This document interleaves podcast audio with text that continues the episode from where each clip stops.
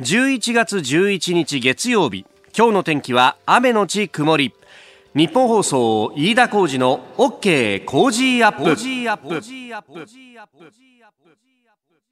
朝6時を過ぎました。おはようございます。ニッポン放送アナウンサーの飯田浩司です。おはようございます。ニッポン放送アナウンサーの新行市佳です。ニッポン放送飯田浩司の OK Cozy Up。この後8時まで生放送ですあの昨日はあ祝賀御列の儀、まあねえー、天皇皇天皇陛下の即位の、うん、えー、まあ、一連の行事の中のパレードが行われまして、えー、私もその実況というかですね、えー、レポーターという形で、えー、皇居の前のもう広場の出たところの二重橋の交差点、うん、まあ、そこのところから、えー、中継をすると。いや、やっぱ仕事とはいえですね、これだけ間近で天皇皇后両陛下見られたってのはありがたい話だなと。そうですよね。ねしかしすごいメディアの数も。ねもうまたあの、二重橋の交差点っていうところが、ええ、まあ、やっぱあの、テレビや新聞というかそういう映像メディア的には最も良いポイントの一つだったみたいで、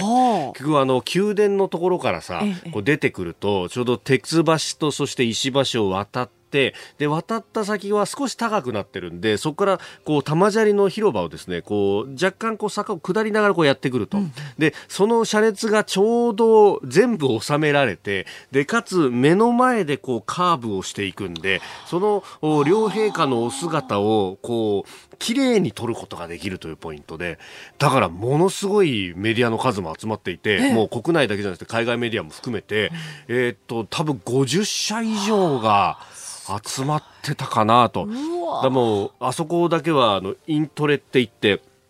あの、テレビカメラの、こう、台を作って、で、台の上、櫓みたいなのを作って、その櫓の上から、えー、生中継のカメラが映すと。で、その櫓の下には、あのー、こう、録画で映すメディアと、あと、新聞の記者のカメラの方々が、ダーッとこう、並ぶと。で、あのー、この、報道の、ブースっていうのは結構広かったんで、実は私も一番前を確保することができて、でもそれには理由があってね、はい、私が一番前を確保したところの目の前には、信号の、信号の柱がさ、目の前にあって、あ、これはだから映像メディアは一切ここは寄りつかないんだそうですね。映り込んじゃいますもんね。そうそうそうそう。そうそう、うん、だ僕なんかはほらあの中継ができればいいので、はい、あラッキーみたいな感じで、うん、えー、でも目の前でご相談を拝すことができました、えー、メールもたくさんいただいてますね。山形県酒田市友兵衛さん、えー、両陛下がパレードから終わってご両者から降りられる際に運転していた方にお声をかけていたシーンが、えー、両陛下の優しいお人柄が伺えると感じました。パレードの中で一番のシーンでしたと、ああよくご覧なってますね。えー、55歳男性の方。ポインセチアさんは川崎中原区63歳の方、えー、ご無事にパレードを終えられてほっとされていることと思います。雅子さま皇后陛下涙ぐまれていったのを拝見し、えー、今までのご辛労のほどを察し申し上げます。お元気になられて本当に嬉しいです、えー、関係者の皆様お疲れ様でした。改めてご即位おめでとうございます。天皇皇后両陛下の笑顔が本当に素敵でした。令和の時代がいい時代になりますようにと、えー、いただきました、ねあの本当皇后陛下が涙ぐまれてらっしゃった姿とかあと畑中記者があのご出発のところをねリポートしてましたけども笑顔がよく似合いますと。いや本当なんかそれを見るだけでもちょっとねグッとくるものがあるなと。ねえ。ー、たくさんの方があ来ていたなという感じでありました。後ほどあのこの祝賀御列の議員についてもね、えー、今日のコメンテーター須田さんといろいろ話していこうとも思っておりますさあ最新ニュースをピックアップいたします。今朝は一般紙各紙はえー、長官の休館日ということになっております、えー、スポーツ新聞は駅売りのものが出ておりますが3紙が、えー、昨日の祝賀御列の儀パレード一面トップです、えー、日刊スポニチサンスポというところが一面トップですね、えー、産経スポーツ沿道に11万9000人国民が青空が祝福。両陛下晴れやかにご即位パレードと。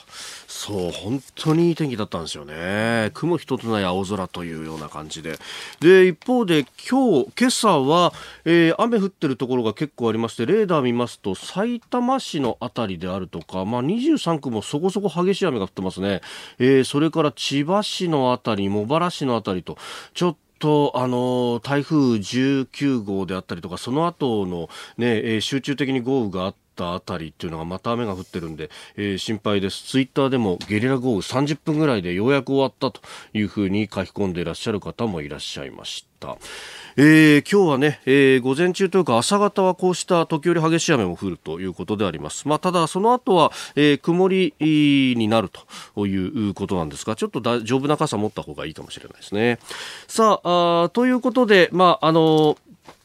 この宿河列の儀についてっていうのが非常に大きく紙面割かれているんで、それ以外のニュースというのがあまり、えー、特にテレビなんかでもね、出てきてはいないんですけれども、えー、気になるところはいくつかありまして、まあ、あの、まず、えー、池袋のね、えー、暴走事故、乗用車が暴走し12人死傷したという事故、まあ、あの、松永真奈さん31歳とお嬢さんの莉子ちゃん3歳が亡くなったと、えー、非常に痛ましいというか、これブレーキかけてなかったんじゃないか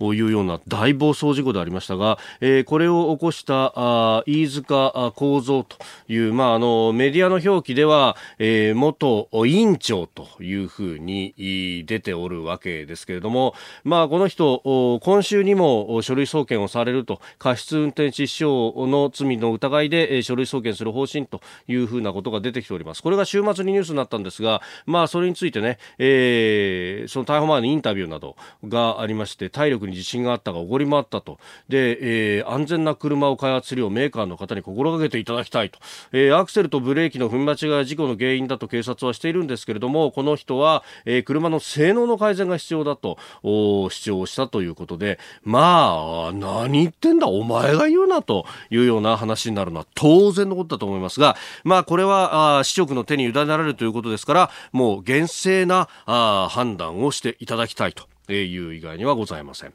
えー、そして、えー、海外の話でちょっと気になるところなんですが香港のですねサウスチャイナモーニングポストというところが報じておりますが、えー、中国がですねえー、ドローン、それも水中ドローンをですね、えー、37日間連続航行で2000飛び11キロ、まあ、あの、海のマイルに直すと1250マイル連続航行に成功したということを報じております。これあの、中国の科学技術院というところが、あこれを成功させたそうなんですが、えー、中国科学アカデミーですね。えー、これ、南シナ海で、えー、こういったドローンを、の実験をしたということなんですね。で、あの水中ドローン自体はさほど珍しいものではないとこの記事でも触れてますけれどもイギリスの水中ドローンがあ6ヶ月間にわたって、えー、実験をしてで、それは6000キロ以上を航行することができたんだというようなこともやってますけれども今回のこの中国のドローンはかなり小型であるということ。で、えー、そう200キロしかないと。まず重さが200キロしかないと。であの長さもこれ、えー、せいぜい2、3メートルぐらいしかないというのですね、えー、結構全長3メートルですね、えー、結構小さいもんであると。小さいということはレーダーに映るか映らないかっていうこれ結構ギリギリのところなんだと思うんですね。で、えー、秒速1.2メートルで動くと、まあ、時速は4キロ。さほどだから速くはないと。で、えー、海の温度であるとか塩分の濃度海流水中の成分海藻などをいろいろ観測をするというものなんですけれども。これあの何しろ省力で動くということがえ非常に特徴というふうに挙げられております。で、えー、かなりエネルギーを絞って動くことができて、かつ長い間あ動き回ることができるというところで、まあこれ南シナ海で今回はまあ資源探査なども含めてと、おまあカバーできる軍事能力を意味するというふうに記事でも指摘をしているんですけれども、えー、2000と11キロの航行と、まあ行ってこいで考えると、1000キロが大体範囲になるということなんですですけれどもそうするとですね南シナ海では、まあ、南サカラ星座あパラセルスプラトリーとそういうあたりを全部カバーするんですがじゃあ東シナ海で置き換えてみるとというと尖閣諸島はもう明らかに、えー、これ、えー、カバーができると。カバーができてしかもお釣りが来るぐらいの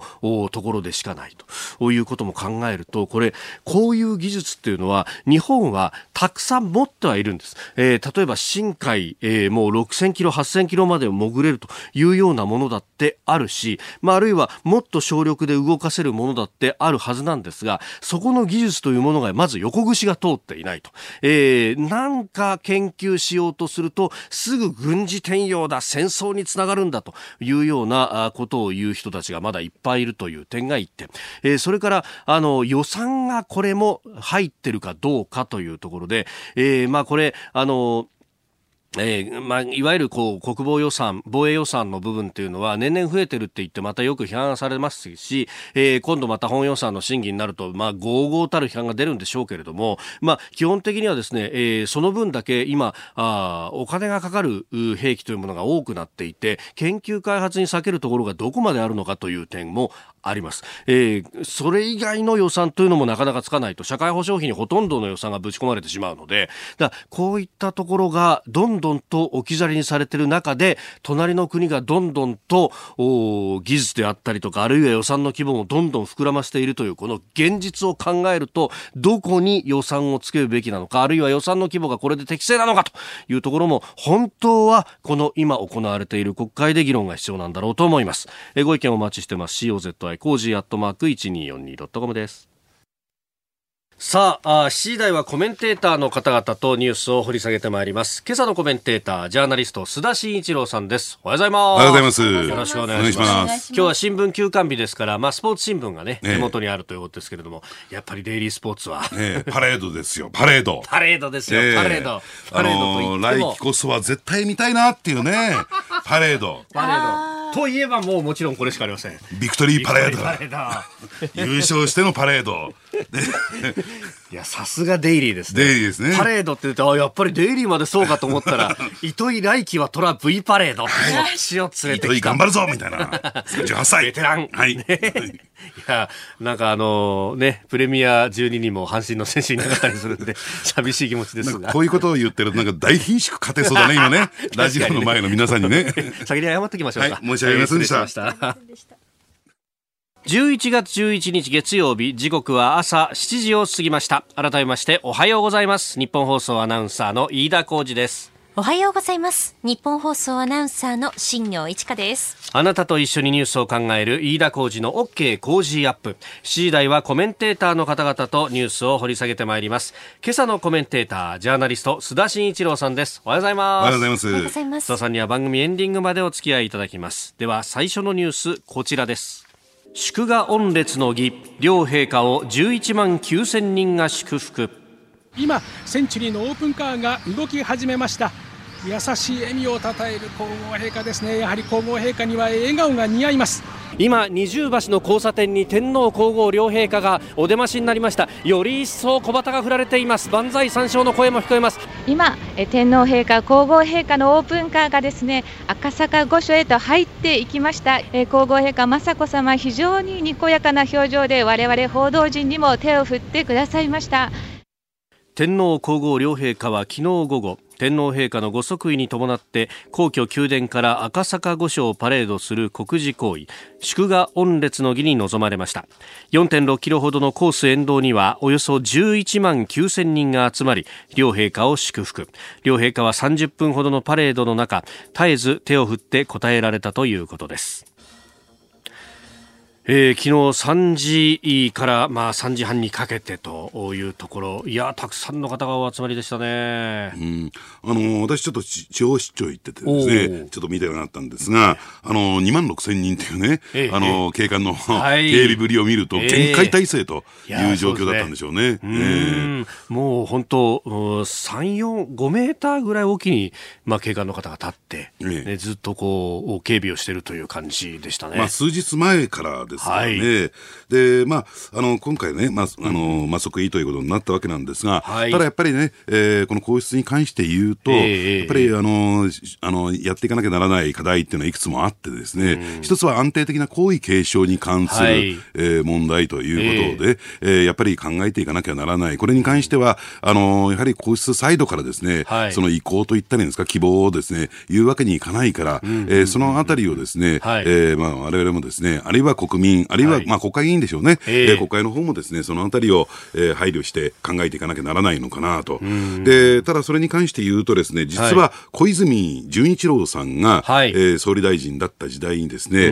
ー、皇室典範に関する有識者会議というのが開かれて、はい、まあこのね、なぜ開かれたのかという最大の目的というのは、うん、安定的な皇位継承、これをどうするのかとい。う状況をですね、まあこの有識者会議で、えー、まあ、あの、議論してもらおうじゃないかというところになったわけなんですが、で、2005年11月24日日にですね、はい、えまあ、報告書がまとめられたんですけれども、うん、当時ちょっと思い出していただくとね、えー、女性天皇っていうね、はい、えー、ところについても、はい、まあ、議論を進めていこうじゃないかと、う。ん、女性天皇、ね、女性天皇ですね、はい、えー、についてもですね、あのやっぱり、えーまあ、最初から可能性を排除するんではなくて、はい、えー、議論を進めていこうじゃないかで、これに対して相当な批判が集まったことも、これ間違いないんですよ。うんうんうん、ただ、この問題というのもね、はい、やはり今後、やっぱり議論していかなきゃならない。じゃあ、えーえー、まあ、あの、これがだめだとするならば、じゃあ果たしてどうしたらいいのかっていうところもですね、うん、えー、まあ、きちんと議論していく必要があるのかなと思いますけどね。うん、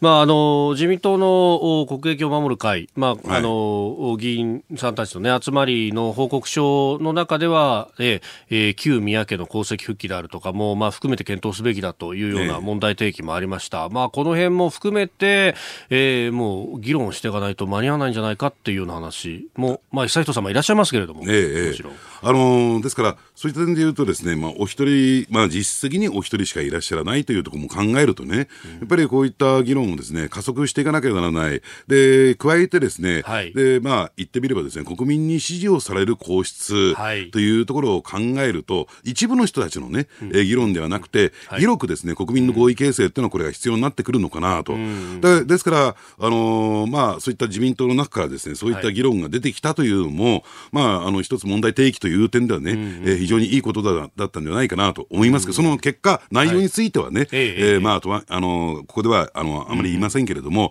そういった問題提起をしたということに関してはですね、はい、えー、非常に良かったんではないかなと思いますけどね。え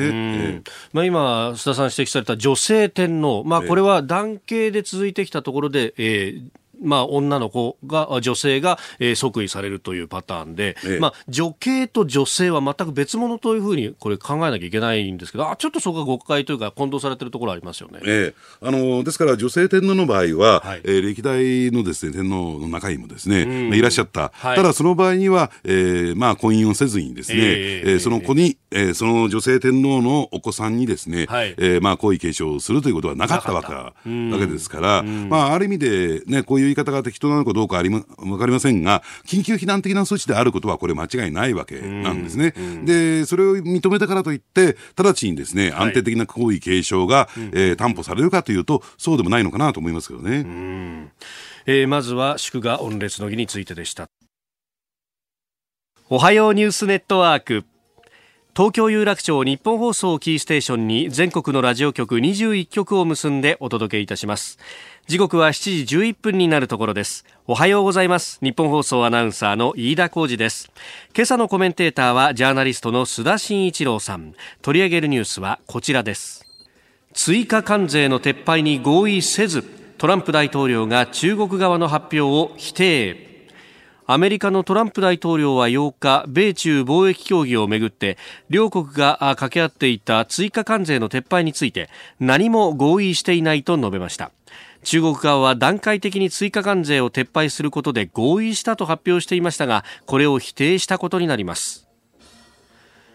えー、まあ中国側は合意したって言ってたんですけれども、えー、まあそれをなんかものの1日もかからずに否定という形になりました、うん、はい。あのどちらの言ってることが正しいのかということなんですけれども、はい、おそらくですねどちらの言ってることも正しいんだろうと思うんですよ。どちらも正しい、えーはい、どういうことかというとですね、えー、この追加関税の撤廃に関してはさまざまな条件がついてるわけなんですね。えー、農産物のですね、えー、特に大豆中心とする農産物のですね大量な爆買いみたいなね、うん、はい、えー、というのも条件ついている、ただそれについてはまだ実行されていないわけですから、その実行度合いに応じて、えー、アメリカ側は、えー、徐々にその追加関税を撤廃していくということになるんだろうと思いますし、で、最終的にはどうなんでしょうね、うん、えー、その条件の中にね、はい、例えば知的財産権の問題であるとか、そういったところも含まれてるわけですから、じゃあ果たしてそこをね、えー、中国が乗り越える、クリアすることができるかどうかっていうところが、まだ不透明なのかなと。だから、さっきの話に戻りますけれども、どちらの言ってることも正しい、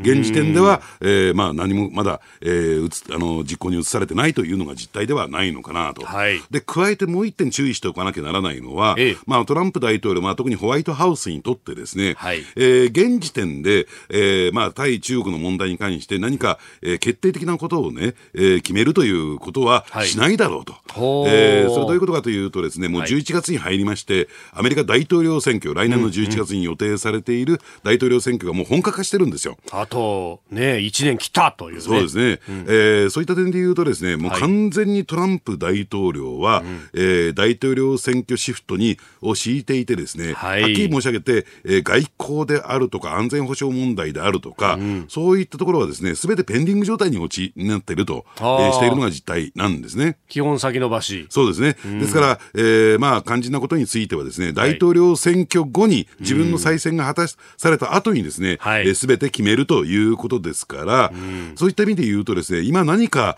えー、そのアメリカのね、えー、内政、国政、ね、外交にですね、影響を与えるようなことが決まるはずもないんですよ。はずもない。ええー、あのー、ですからそういった点で言うとですね、はい、えー、まあ今回ですね、やっぱり、えー、アメリカの有権者、国内の有権者のことを考えると、うん、ここは否定だなと。いうところになった。ただね、中国の側もですね、認識しなきゃならないのは、はい、えー、実はアメリカ国内の情勢見てみるとね、うん、トランプ大統領よりもはるかにアメリカ議会、はい、えー、これ上院下院両方ともですけどね、えー、えー、の方がですね、えー、中国に対して強硬派なんですよ。厳しいスタンスを取ってるのが議会の方。むしろトランプ大統領の方が、まあまあまあまあというような状況、スタンスを取ってるっていうのは、えー、やっぱりね、中国側はどう認識してるのかなと思いますけどね。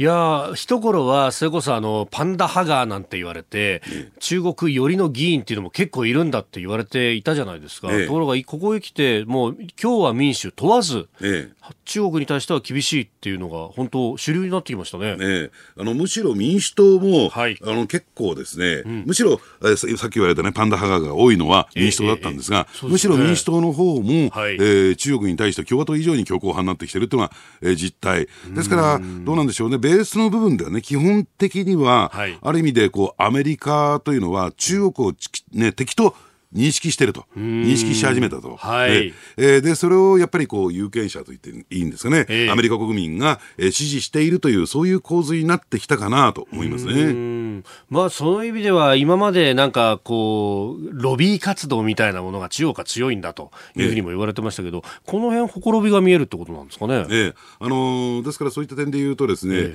やっぱりね、アメリカの特に東海岸中心としたエスタブリッシュメントというのはですね、はい、これまでどちらかというと中国というのはまだ発展途上の段階にあるから、それが、えー、先進国のね、まあ、仲間入りを果たすに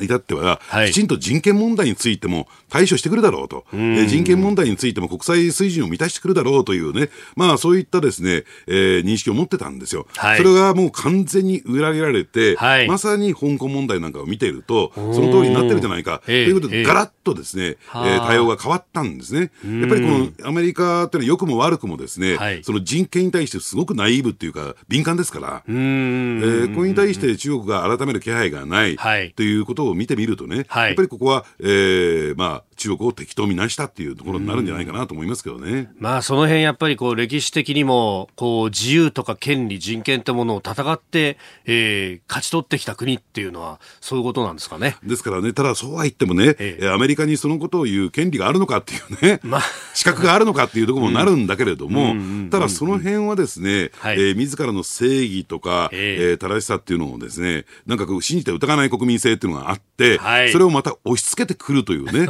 また、はい、あの、悪い部分があってですね、えー、でそれがもうがっつり、えー、中国に向かっちゃったというのがあるんですね、ここは。もうだからここ、あと何ヶ月とかいう話じゃなくて、もう何年どころか何十年もってことになりますか、えー、そうですね。あの、ですから新冷戦というのが、はい、まあ、本当にちょっと私はね、最初ね、あの、かつての米ソ冷戦みたいなことが起こり得るのかと思ったんですけれども、うん、やっぱりアメリカ国内のムードを見てみるとね、空気感を見てみると、はい、やっぱりこの新冷戦という言葉がもしかすると当てはまるのかなと思いますけどね。さあでは続いて2つ目こちらです。ベルリンの壁崩壊30年で記念行事まあ、ある意味これ響き合うニュースで新冷戦が始まったのかっていうところで旧冷戦が終わって30年というニュースですが、え、東西冷戦の象徴ベルリンの壁が1989年に崩壊して30年となった9日ベルリン市中心部のブランデンブルグ門の前では世界的指揮者のダニエル・バレンボイム氏がベルリン国立歌劇場付属オーケストラシュターツ・カペレ・ベルリンを指揮しベートーベンの交響曲第5番運命が演奏されました。えー、人々は当時を思いながら名曲に聴き入ったとのことです。さあこれにつきましてですねえー、現地ベルリンでも取材をしたという、まあ、あこの番組のスタッフでもあります国安昭夫記者、えー、電話がつながっているようですので、えー、聞いてみたいと思います。国安さん。はいおはようございます。おはようございます。これ、はい、どうだったんですか、はい、このベルリンの壁崩壊の一連のイベントっつうのは。はい、えー、今あの言われたようなベルリンブランデングブルグ門のコンサートももちろん行われたんですけれども、はい、えー、イベント自体は1週間行われまして、うん、4日から10日までの7日間だったんですね。はい、えー、これに、えーと惹かれてきたあの人たちが全国から、それから近隣のヨーロッパ、アメリカ、アジアから多くの観光客が来まして、えー、数としては結構いたんじゃないかなというふうに思います。なるほど。え場所はですね、はい、あの7箇所実は用意されていまして、ブランデンブルグ門のほかに6つぐらいありまして、はい、え例えばですね、あの11月4日、あの、うんうん、崩壊の9日のよ、えー、5日前になりますかね、はい、その時えー、100万人のあの反政府デモが行われたアレキサンダー広場というところがありまして、そことか、えー、それからシュタージ博物館という秘密警察の拠点、はいはい、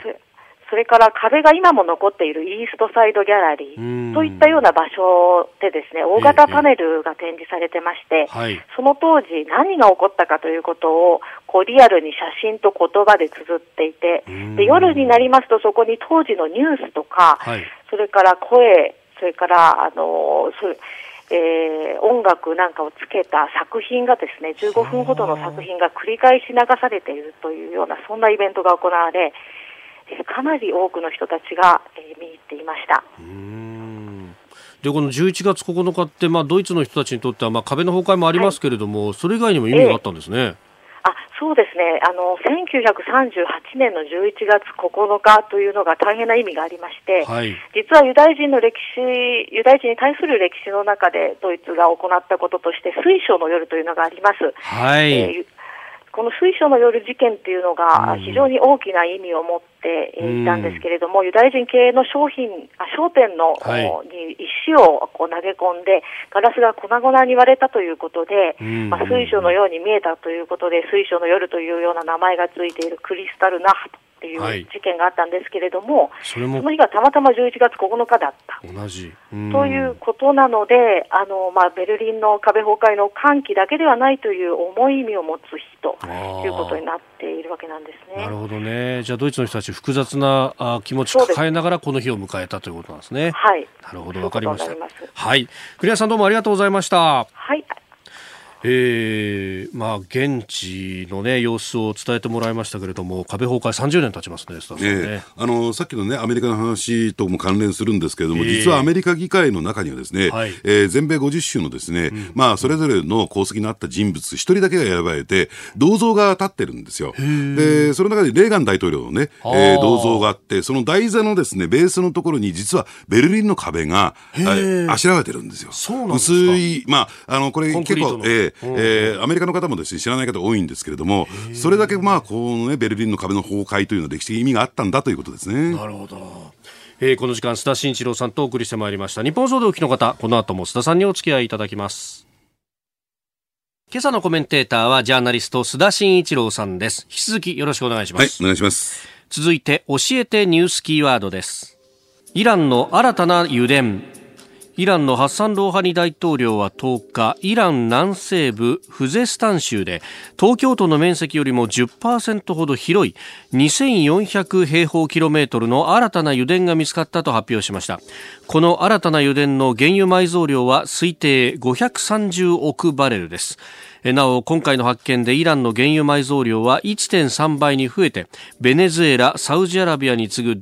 第3位になるとみられております。東京都の面積は2万1088平方キロあ2188平方キロメートルということで、すごいですね。東京都より広い油田ってもう想像がつかない。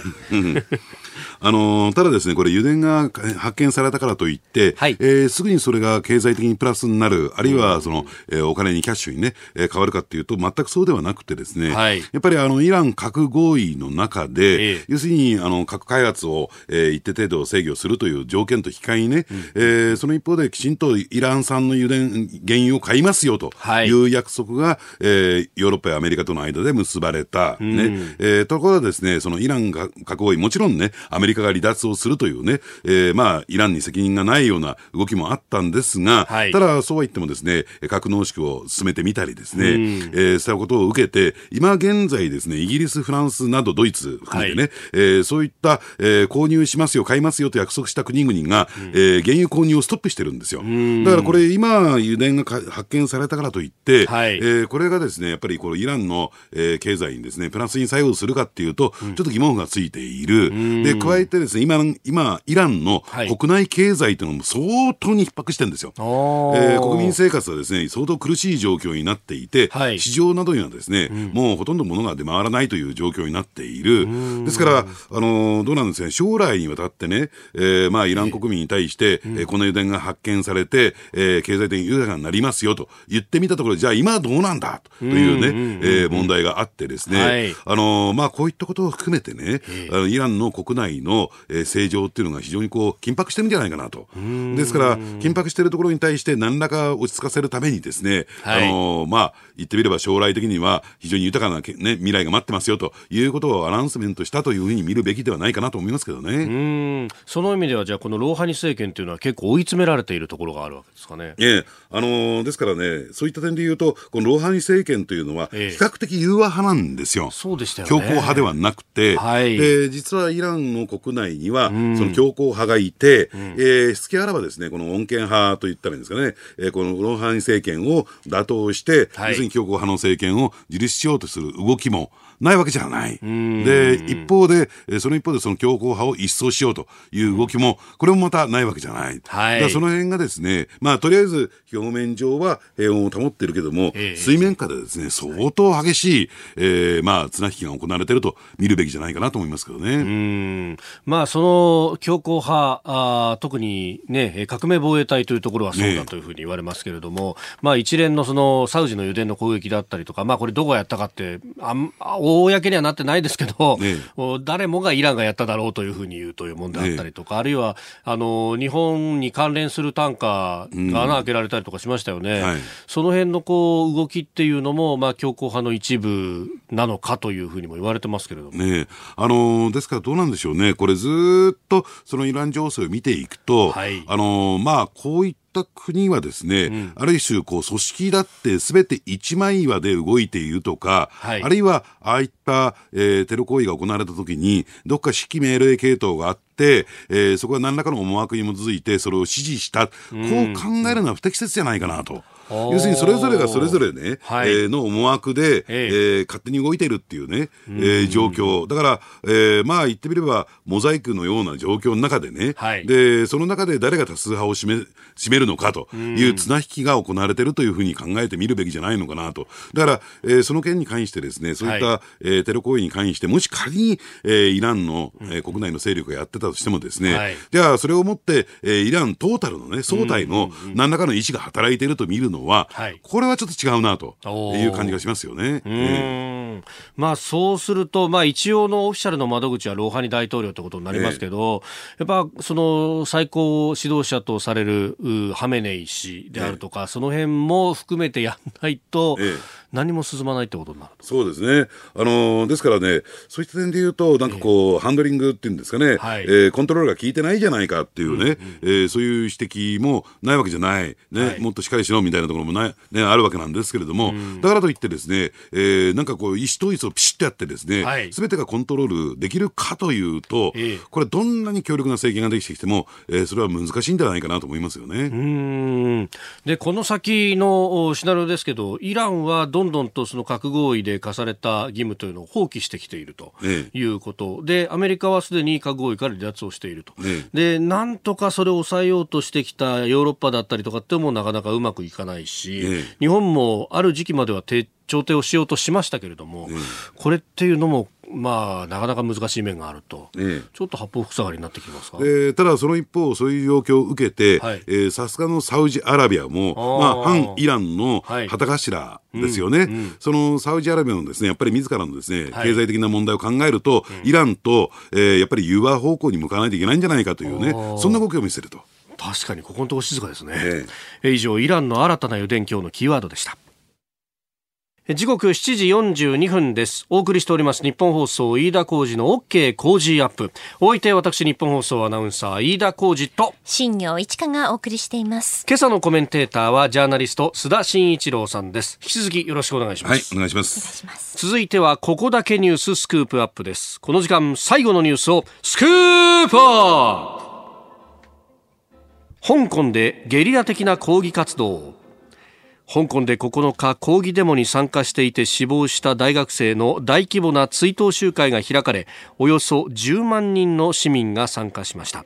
香港市民の怒りは強まる一方で10日にはゲリラ的な抗議活動が行われ各地で警察との衝突が発生。また香港の空論地区や新海地区では10日一部デモ隊が地下鉄駅の改札口や親中派とみなす飲食店を破壊したということです。えー、今日も追悼集会学生の追悼集会が行われるほか、えー、通勤の妨害ストライキも呼びかけて呼びかけられているということであります。はい、あのデモ参加者に対するですね、はい、警察の規制というか、えー、まああの攻撃によってですね、初の死者と、えー、えー、いう形に言われてるんですけれども、まあ、不審死はいっぱいあったけれども、ね、えー、で今おっしゃるようにですね、不審死多いんですよ。あのですから警察に拘束されてから、はい、えー、ねあの所在が不明になった人、帰ってこない人、あるいは、えー何らかの事情で亡くなられた方、警察の拘置所の中でね、はい、というところを含めるとですね、あの、香港市民の間では別に初の死者じゃないと、はい、えー、これまで数十人の死者が出てるんだと、で、それがですね、初めてこうやって表に、公式的に、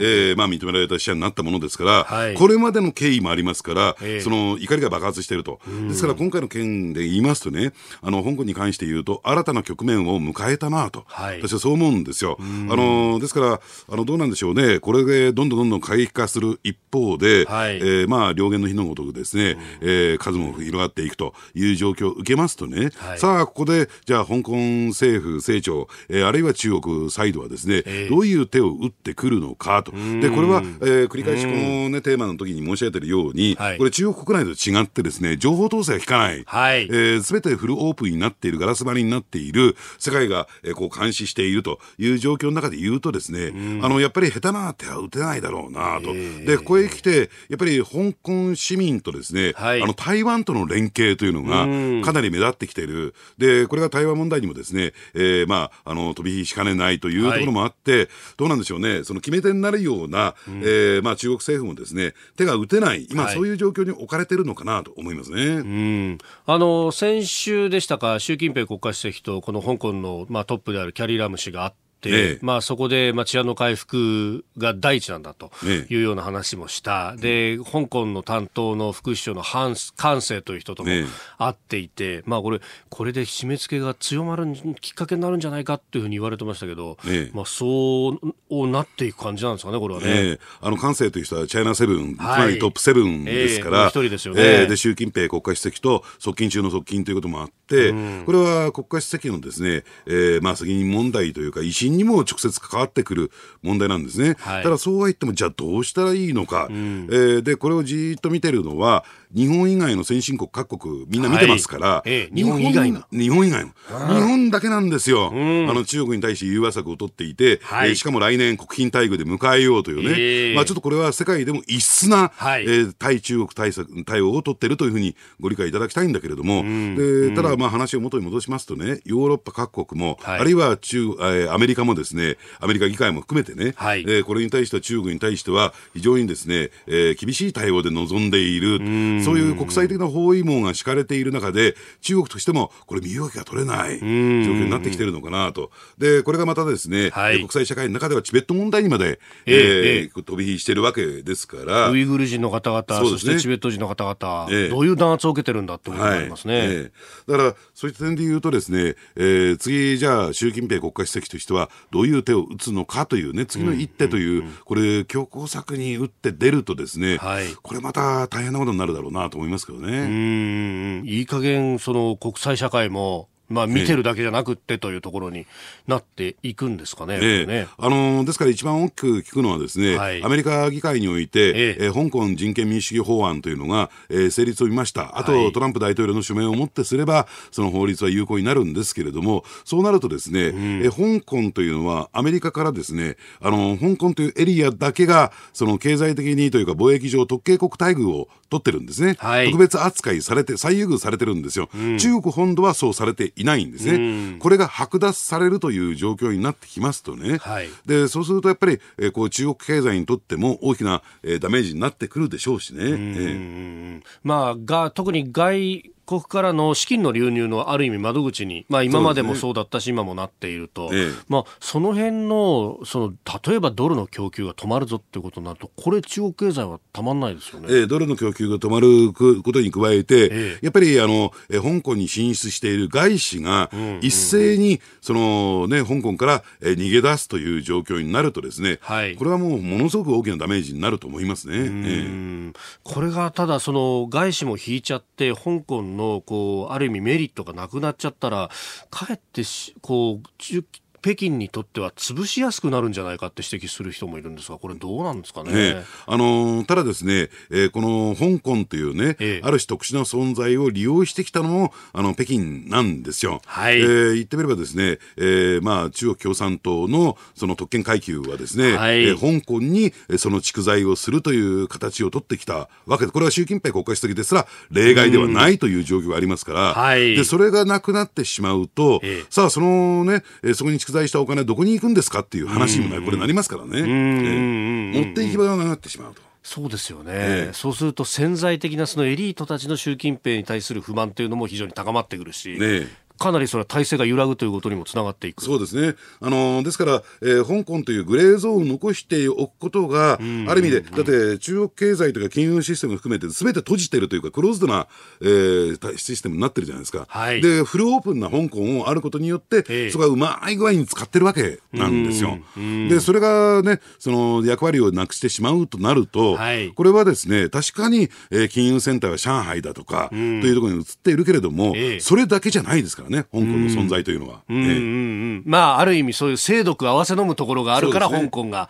使い勝手がいいと。必要だということなんですね。ええで、まあ、あの、先ほどちょっと台湾の話も出ましたけど、ええ、台湾は総統選の真っ最中と。ええ、まあ、11、いや、あの、来年1月の11日にはもう投開票を迎えるということですけれども、え、ここは、これ、そうなると蔡英文さん有利になっていくって感じですかね。そうですね。で、加えて、えー、台湾の中のですね、はい、まあ、一定勢力、少数派ではあるけれども、台湾独立を標榜しているね、うんうん、えグループもいるわけですから、はい、その辺含めてね、うん、この香港との連携連帯というのが、あのー、今、動きが出てきてる。じゃあ台湾、香港がこう連携し始めると、はい、香港としてはウェルカムですよ。えー、ね、ね抗議デモの人たちにとってみるとね。で、そうなってくると、また新たな局面ということになってくるのかなと思いますけどね。うんえー、今日のスクープアップ香港の抗議活動について、えー、じっくりお話しいただきましたこのコーナー含めてポッドキャスト YouTube ラジコタイムフリーでも配信していきます番組ホームページをご覧ください